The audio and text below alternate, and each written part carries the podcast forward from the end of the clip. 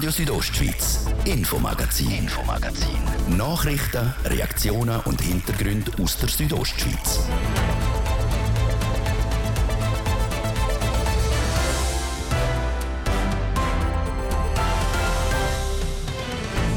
Und im ersten Teil, im Mittelpunkt, das Wetter und das Klima, wo wir die letzten Monate, Jahre haben mit Folgen. Der Permafrost der taut immer tiefer im Boden auf. Dann hat die Witterung der letzten Monate in Graubünden Folgen, was die Vorräte vom Trinkwasser angeht. Und die Umweltverbände die machen sich wegen der Politik im Bundesbern unter anderem große Sorgen, dass Biotope Opfer von der Energiewende könnten werden, beispielsweise auch die Kreine-Ebene. Denn ab um halb sechs im zweiten Teil von dem Infomagazin sind wir auf der weltweit einzigen Naturbobbahn auf dem Olympia Bobrun St. Moritz Zellerina. Auf der Bobbahn, wo jede Kurve einen eigenen Namen hat, im Gegensatz zu den anderen Bahnen, wo die Kurven einfach eine Nummer haben. Warum das so ist, das erzählt einer, der die Bahn so gut kennt wie seine eigenen Hosensäcke. Das ein paar den Themen heute im Infomagazin auf RSO vom Donnerstag, am 2. Februar. In der Redaktion ist der Martin Di Blases. Einen guten Abend. Die Hitze im letzten Sommer die setzt dem Permafrost wacker zu. So ist im Oberengadin ob Silvaplana auf dem Blockgletscher Corvatsch Murtel der Permafrost so tief im Berg auftaut wie noch nie.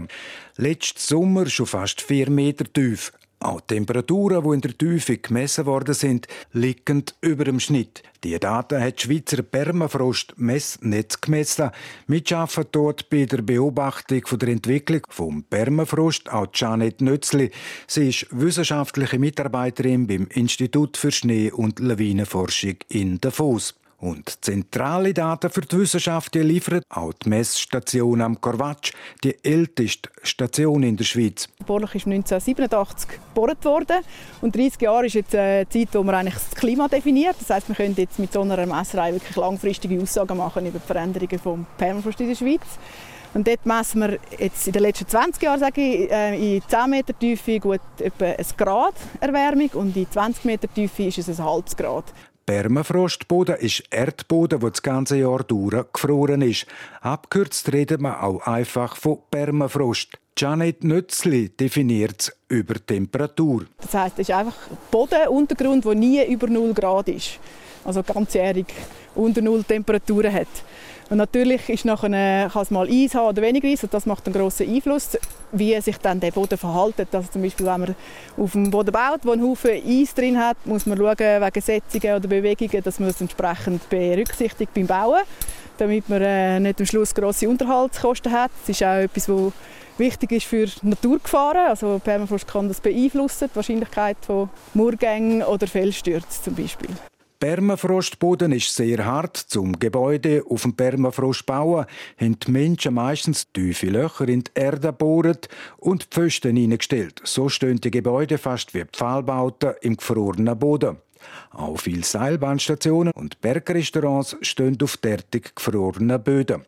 Und die Folgen von auftauendem Permafrost die sind bekannt. Wir messen ja nicht nur Temperaturen, wir haben wärmere Verhältnisse im Berg, wir haben mhm. Eis, das zurückgeht, wir haben Blockgletscher, die schneller kriechen und schneller Sediment für, äh, transportieren. Da kann man einfach ganz grundsätzlich über langfristige Zeit schauen, gehen wir davon aus, dass das die Wahrscheinlichkeit von eben so viel Stürzen oder Murgängen erhöht. Und dass sie vielleicht auch an einem Ort auftreten können, wo man es bisher nicht kennt. Wird das ewige Eis der Permafrost wärmer, kann das auch Murgänge geben und auch die Stabilität der Infrastrukturanlagen, wie beispielsweise Seilbahnmasten oder Berghütten, kann gefördert sein, wenn der Permafrost taut.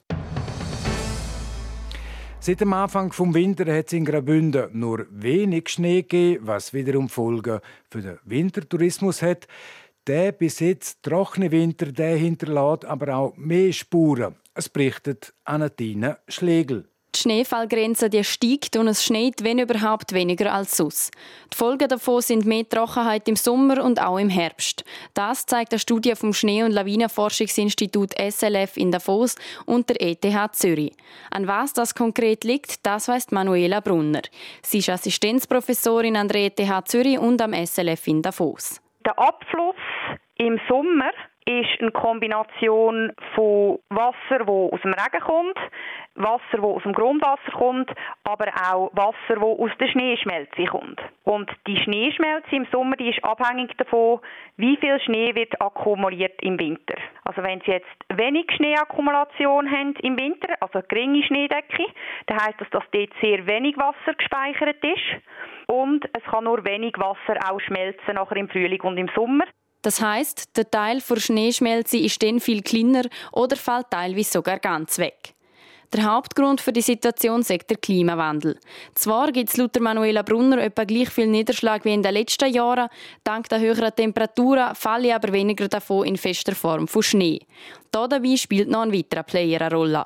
Im Bezug auf die höheren Temperaturen gibt es eben auch höhere Verdunstung und die Verdunstungseffekte die führen auch dazu, dass Trockenheitsereignisse, die durch Niederschlagsdefizit ausgelöst werden, dann eben auch noch verstärkt werden. Und mit so Trockenheitsereignissen müssen wir lernen, umzugehen, sagt Manuela Brunner. Auch Untersuchungen von anderen Forschenden zeigen, die, dass die Schneegrenze ansteigen und somit auch Trockenheitsereignisse in Zukunft nicht weniger werden. Die wir als Gesellschaft, wir können uns in dem Sinn auf die intensiveren Trockenheitsereignisse in einem gewissen Maß auch vorbereiten. Wir können Managementpläne entwickeln. Wir können uns überlegen, was machen wir in einem Fall von einem Trockenheitsereignis, wenn es eben nicht mehr genug Wasser gibt für alle und wie können wir dann auch die Wasserverteilung vielleicht priorisieren und wo kann man konkret auch Wasser sparen. Es gilt also, sich auch um so viel Gedanken zu machen und sich vorzubereiten. Denn auch schon für den kommenden Sommer sechs wegen der aktuellen Schneelage durchaus möglich, dass es wieder trocken werde. So ein Szenario hätte man auch schon letztes Jahr beobachten und ein Blick in die Wetterprognose der zeigt, auch in den nächsten Tagen gibt es zwar Niederschläge, aber nicht in grossen Mengen. Nächste Woche sollen die Temperaturen tiefer sein, aber auch dann rechnen die Wetterexperten nur mit wenig Niederschlägen. In der Surselva an der Grenze zum Tessin hat es vor 40 Jahren geheißen, Viva la Greina. Mit Erfolg ist gegen einen Stausee auf der Greine-Ebene protestiert worden. Statt einem Stausee ist die einzigartige Hochebene, wo Graubünden mit dem Tessin verbindet. Das ist eben Greinenebene zehn Jahre später dann unter Naturschutz gestellt worden. Jetzt könnte sich die Geschichte aber wiederholen. Der Grund ist die Energieoffensive im Bundesbern. Es berichtet der Livio Biondini. Biotop wie beispielsweise die Greiner-Ebene gehören zu den wertvollsten Naturgebieten der Schweiz. Darum stehen sie auch unter Schutz. Das könnte sich aber ändern. Der Ständerat hat nämlich beschlossen, den Schutzstatus für solche Biotop aufzuweichen, sodass die Gebiete für erneuerbare Energien genutzt werden könnten. Jetzt liegt der Ball beim Nationalrat. Zum Verhindern, dass der am Ständerat nachzieht, haben sich verschiedene Naturschutzorganisationen zusammengeschlossen. Danita Mazzetta, Geschäftsleiterin vom WW WWF Graubünden erklärt, warum. Es geht wirklich um die letzten nationalen Biotope der Schweiz, Auen, Moor, Amphibienlaichgebiet, Trockenwiesen, wo einfach ein Reservoir, ein sehr wichtiges Reservoir für Biodiversität sind. Wenn wir das verlieren, dann werden wir massiv an, an Artenschwund haben und das dürfen wir einfach nicht zulassen. Aber nicht nur das wird vor sogenannten Allianz für den Biotopschutz kritisiert.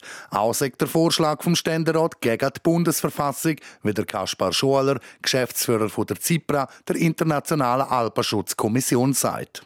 In der Bundesverfassung steht ganz klar, dass Naturschutz und Wirtschaftsinteressen, wie zum Beispiel die Energieversorgung, dass die auf der gleichen Höhe sind. Und das Parlament setzt sich darüber hinweg, weil sich zu wenig bewusst ist, dass sie nicht auf einer Gesetzesebene etwas machen dürfen, wo der übergeordneten Bundesverfassung widerspricht.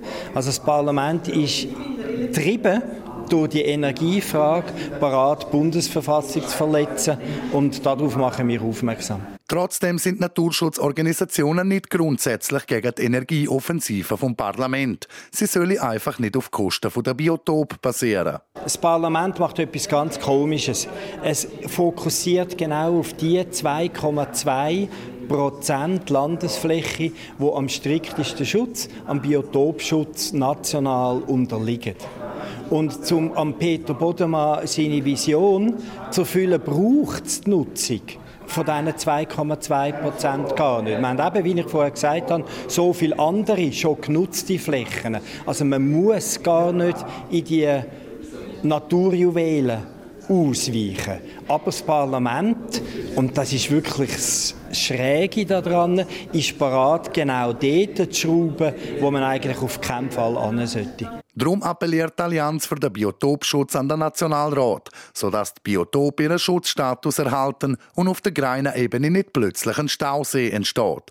Oder zum sind der Wort vom Präsident der SAC-Sektion Piz Terry, Amarno Arpagaus, zu sagen. Ich bin als Tourenleiter schon oft durch Greiner gegangen, auch mit Gästen. Und jetzt sage ich etwas Plakatives. Ich bin auch Taucher. Ich möchte nicht einmal in der Greiner tauchen. Sagt Arno Arpagaus von der SAC-Sektion Terry.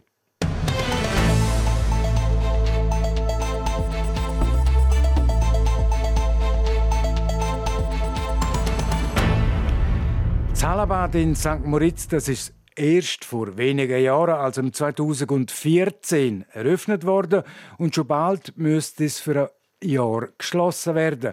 Es sind nämlich massive Bauschäden an Tag gekommen. Jetzt ist ein Konzept auf Papier geschrieben, wie das Hallenbad in St. Moritz soll saniert werden. Jasmin Schneider berichtet. Schon länger ist klar, das Hallenbad Oberwerva in St. Moritz muss saniert werden. 2019 ist ein Beweissicherungsverfahren gerichtlich angeordnet worden, um Baumängel festzustellen und zu dokumentieren, wie der Amiro Pedretti sagt. Er ist der Präsident der Sanierungskommission vom Hallenbad. Es hat sich im Betrieb vom Oberwerva gezeigt, dass es dort äh, offensichtlich gewisse Mängel gibt, dass es vor allem Undichtigkeiten hat und dann ist man dann auf den Grund gegangen und dann hat sich dann gezeigt aufgrund von den Expertisen und Untersuchungen, die man gemacht hat, dass man da die Sanierung, die jetzt geplant wurde, ist durchführen muss, damit man das Gebäude langfristig betriebstauglich und, und in dem Zustand, wie es sein muss, erhalten kann. Bemängelt worden sind unter anderem Grundwasserabdichtungen vor unterirdischen Gebäudehüllen sowie Baumängel der Abdichtung unter der Plattenbeleg von Böden, Wänden und der Becken. All das soll jetzt behoben werden. Kostenpunkt 8,7 Millionen Franken. Ganz schön viel Geld für eine Sanierung von einem Schwimmbad, wo erst 2014 seine Tür geöffnet hat. Das ist richtig, das ist äh, relativ happig und, und auch sehr unglücklich. Das hat sich äh, sicher niemand so gewünscht. Wie es dazu gekommen ist, das ist noch Gegenstand von Untersuchungen, aber die Expertisen, die gemacht worden sind, sind leider relativ klar, dass kein Weg daran vorbeiführt, um die Mängel effektiv in dem Umfang zu beheben, wie es jetzt geplant worden ist. Läuft alles nach Plan, sollte der Baustart dann Mitte 2024 losgehen. Insgesamt würden die Sanierungsarbeiten etwa 13 Monate dauern, in denen wird die Anlage geschlossen. Zuerst muss aber noch der Gemeinderat von St. Moritz Ja sagen zu dem Kredit von 8,7 Millionen Franken. Und klar ist, wird das Zahlenbad Oberwerva in St. Moritz weiter betrieben, braucht es eine Sanierung. Das bestätigt auch nochmal der Ramiro Pedretti. Ja, das ist also aus, aus bautechnischer äh, Sicht äh, ist, das, ist das klar, muss man sanieren. Sagt der Gemeinderat Nein, dürfte ein künftiger Betrieb für das Zahlenbad Oberwerva in St. Moritz also schwierig werden.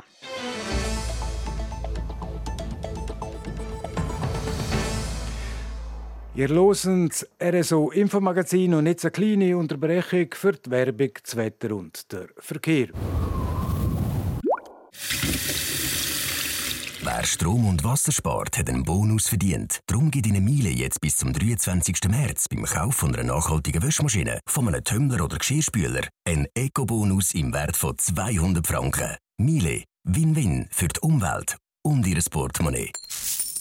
Großer Final Sale im Landquart Fashion Outlet. Bis zum 12. Februar erhalten Sie bis 50% Rabatt auf ausgewählte Artikel. Über 160 Fashion-Marken wie Arc'teryx, Rossignol und Bogner warten mit tollen Angeboten auf Sie. Landquart Fashion Outlet. Ihre Lieblingsmarken ganz nah. Neue Saison, neue Styles ab 24,95. Jetzt bei C&A. Entdeckt die neue Frühlingskollektion. Mit der leichten Herrensteppjacke für 59,95. Du hast Style, mir die Essentials. Jetzt bei C&A und auf c-a.com.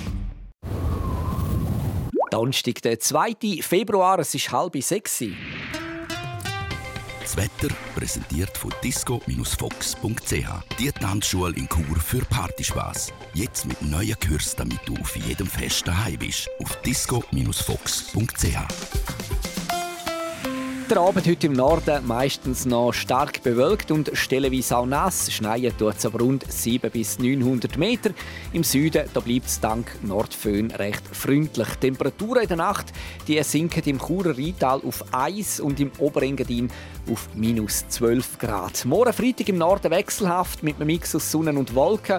Im Süden auch morgen wieder Nordwind. Das heißt, es bleibt dort recht freundlich. Dazu ist es dann auch ja, verhältnismäßig mild für die Jahreszeit. Wir erwarten Tageshöchstwert im Buschlaf von bis zu 10 Grad. Im Sarganserland gibt es 8, diesen dies 5 und Schkuhl 3 Grad. Verkehr präsentiert von Girica Win AG. Reinigungen, Hauswartungen, Schneeräumungen in Chur. Ihre professionell, kompetent und zuverlässige Partner wünscht gute Fahrt. Schnee auf den Straßen aktuell. Da haben wir ein paar Meldungen. Der Strassenzustand. Wir haben das Schneeketten-Obligatorium und zwar auf der Aroserstraße von Langwies auf Arosa. Dann schneebedeckt folgende Pässe. Der Bernina, der Julier, der Lukmanier, der Ofen und der Wolfgangpass. Dann haben wir Schnee auf der Landwasserstraße von Davos auf Wiesen und ebenfalls schneebedeckt ist die Samnauner Straße von Vinadi auf auf Samnaun. Sonst sieht es ähm, soweit gut aus auf unseren Strassen und den Schienen. Was wir allerdings noch schnell sagen müssen, die Stadt Chur, da haben wir Stau stockend auf den üblichen Straßen, also im Bereich Postplatz Wellstörfli, bei der Autobahnausfahrt Chur Nord stadteinwärts und auf der Masanderstraße stadtauswärts. Zeitverlust 10 bis 15 Minuten. So gesagt, äh, alles bestens im Moment. Wir wünschen weiterhin eine gute und vor allem eine unfallfreie Fahrt. Verkehr. Ich gebe zurück zum Martin de Platzes in die Redaktion. Radio Südostschweiz, Infomagazin, Infomagazin. Nachrichten, Reaktionen und Hintergründe aus der Südostschweiz.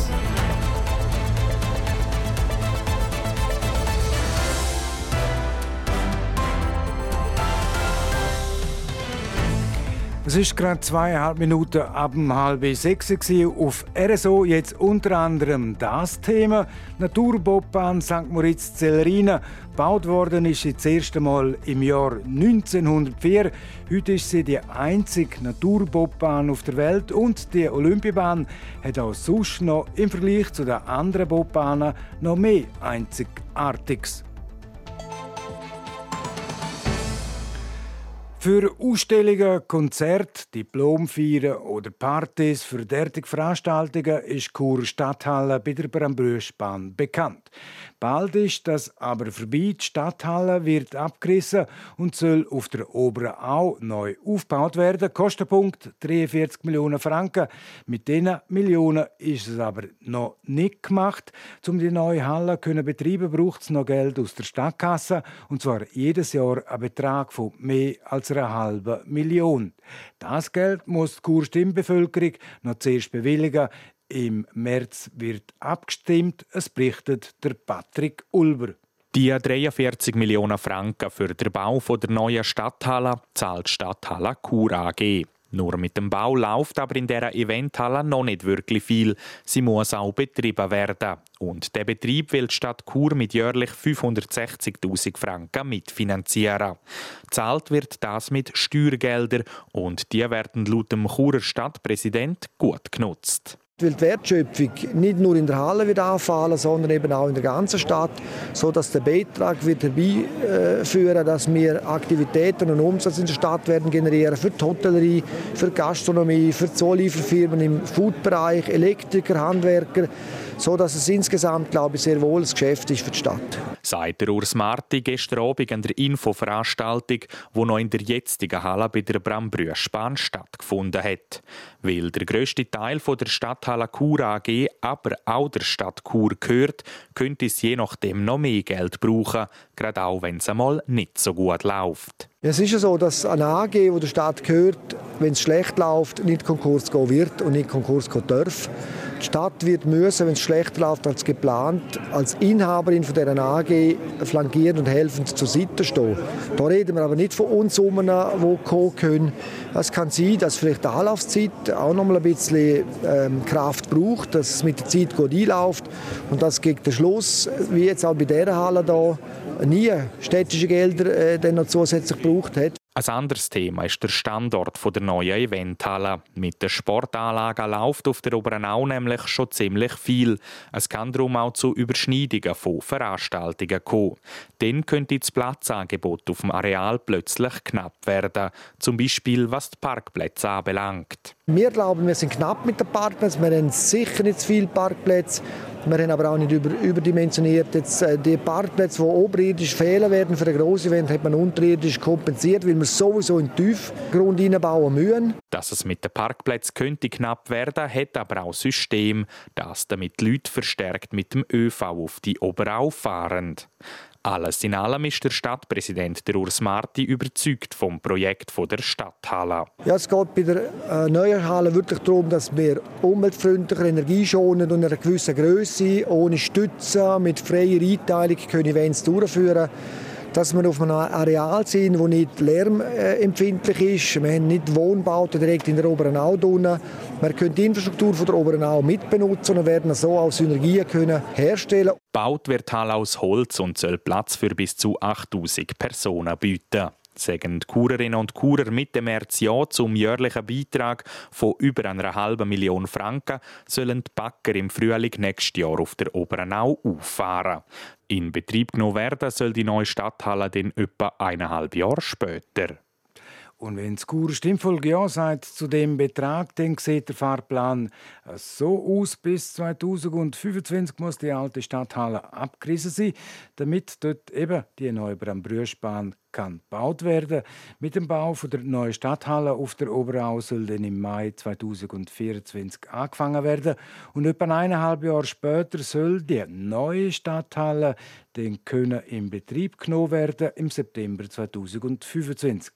Denn wenn auch große Anlässe auf der Oberau im Programm sind, das Air Kur und das eidgenössische Schützenfest.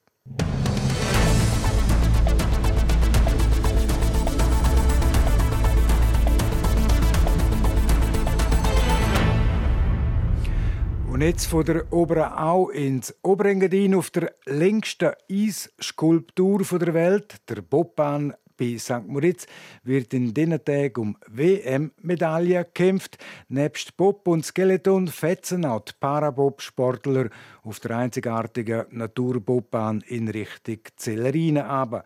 Aber nicht nur die Bahn selber ist einzigartig, auch die Namensgebung der Kurven. Die Kurven zwischen St. Moritz und Zellerine haben nämlich Namen. Auf der anderen Bahn haben die allermeisten Kurven einfach eine Nummer. Wie Nadia Gutsch vom Chef der Betriebskommission der Bahn, Martin Berto, erfahren hat, aus verschiedenen Gründen. Die sind hier von der Namengebung der Bahn her gegeben. Wenn man denkt, Wohl, der Wohlkorn ist eine lange, langgezogene Kurve. Das ist eigentlich die erste grosse Kurve, die gegen den Abgrund sichert dass der Bob dort nicht über, drüber ausfährt. Dann anschließend der Snake, so eine Schlangenkurve, ist auch gegeben. Und dann der Sunny Corner. Der Sunny Corner, der sonnigste Platz.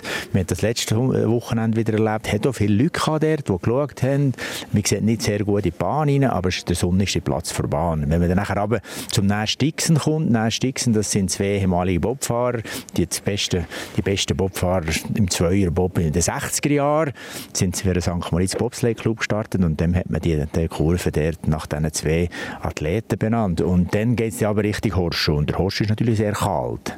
Also die berühmteste Kurve, könnte man fast sagen, ist schon der Horschuh oder an dieser Bahn?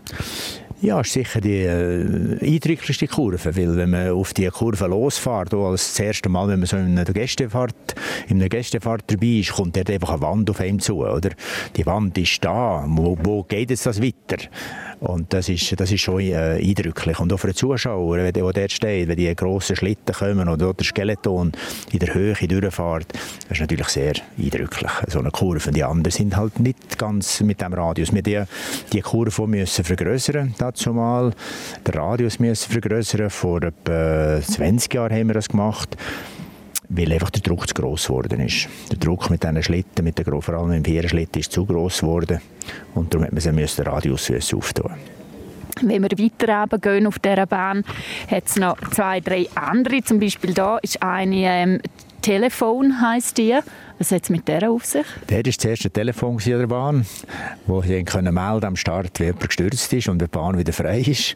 Oder respektive, dass die Bahn wieder in Ordnung ist. Darum ist dort das Telefon stand. Und das Telefon äh, ja, ist gerade nach dem Horseschuh, die Kurve, die anschließend ist. Und dann kommt der Shamrock. Das Glücksblatt hat man wahrscheinlich der Horseschuh und das Telefon überstanden, dass man dort drei ist. Nein, wird es aber teuflisch, wenn man da drauf schaut. Es ist eine Länge-Kurve, die ist nicht ganz so einfach zum Fahren, der Devil's Teig. Von der da wird es wieder noch schneller auf der Bahn und der Bob beschleunigt und darum äh, ist das dort äh, im, im Teufelskeller, dort ein bisschen in Teufelsecke, wo man dort richtig, richtig in die nächste Kurve fährt.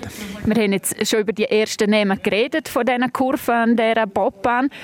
Platz hätte es noch für einen Namen. Da haben wir einen Nameless.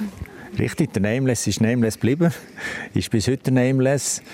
Und weil man dort keinen Namen hatte, könnte ich allenfalls für jemanden Wichtiges taufen. Aber ich glaube, auch der Nameless gehört zur Olympiabobbahn St. Moritz-Zellerina. Gibt es zu einer anderen Kurve noch eine spezielle Geschichte an dieser Bahn? Ja, vielleicht die eine Geschichte ist sicher der Portago. Das ist eine spezielle Kurve. Wir nachher nach dem, nach dem Nameless kommt der, der Tri und der Bridge. Das sind rein von der, von der optischen, vom, vom Blickwinkel her, vom Fahrer ist das gegeben. Und dann kommt der Lieb dann, und dann der Gunter Sachs, benannt nach dem Präsidenten, der Martino. Das sind zwei Präsidenten, die St. Moritz, der St. Moritz Bobsleigh Club lang geführt haben. Fast, fast 100 Jahre, nein, aber 80 Jahre. Jahre total zusammen. Und dann der Portago. Der Portago war ein ehemaliger Bobfahrer, ist leider als Autorennfahrer verunfallt und die Familie hat nachher äh, am St. Moritz Bobsleigh Club geholfen, die Weiterbahn weiterzubetreiben mit einem, mit einem finanziellen Beitrag. Darum hat man dort die Portago-Kurve entsprechend getauft. Martin Berto, welches ist Ihre Lieblingskurve? Ja, so zum Fahren wahrscheinlich schon der, der Horseschuh, oder? Weil es ist natürlich schon speziell zum Fahren. Und dann äh, ist, ist auch die Zielkurve ist spannend, weil die ist, die ist lang und die muss man zuerst fahren, man muss probieren, dort drinnen schnell zu sein. Und das ist so ein bisschen der Ausschlag, wer nachher auf Richtung die Zielschranke geht. Ist das als Geheimrezept für die Schweizer Medaille vom Wochenende? In dieser Kurve dort unten schnell sein? Man muss vom Start aus schnell sein. Im Bobsport ist es so, der Start zählt hier auch mit, mit einer langen Gerade oben und dann der muss man möglichst schnell und möglichst fein fahren, dass man die erste Kurve in die Wollkorn möglichst fein reinkommt, dass man nicht anschlägt. Wir haben das gesehen bei einzelnen Läufen bereits und dort verliert man halt viel, relativ viel Zeit und die kann man bis unten nicht mehr holen. RSO Sport präsentiert vom Zentrum für Leistungsdiagnostik und Sportmedizin Zels, der offiziellen Swiss Olympic Medical Base im Spital Thusis, zels.ch. 17 Minuten vor dem 6 und wir bleiben sportlich im Infomagazin auf RSO. Schauen ein bisschen für, das sind ein paar Anlässe, die anfangen. Livio Biondini. Ab morgen sind Schweizer Tennisprofis im Davis Cup dran. Der wichtigste Wettbewerb für Nationalmannschaften im Herrentennis. Gegner ist Deutschland. Am ersten Tag eröffnet der Marc-Andrea Hüsler das Duell mit unserem grossen Nachbar mit dem Spiel gegen den Oscar Otte. Der Hüsler ist knapp 30 Plätze besser platziert in der Weltrangliste. Nach dem Match gibt es das Spiel zwischen dem deutschen Teamleader Alexander Zverev und dem Routinier Stan Wawrinka. Der Wawrinka ist mittlerweile über 100 Plätze schlechter klassiert als sein Gegner. Am Samstag gibt es dann noch das Doppel und je nach Resultat aus den ersten Matches weitere Einzelpartien.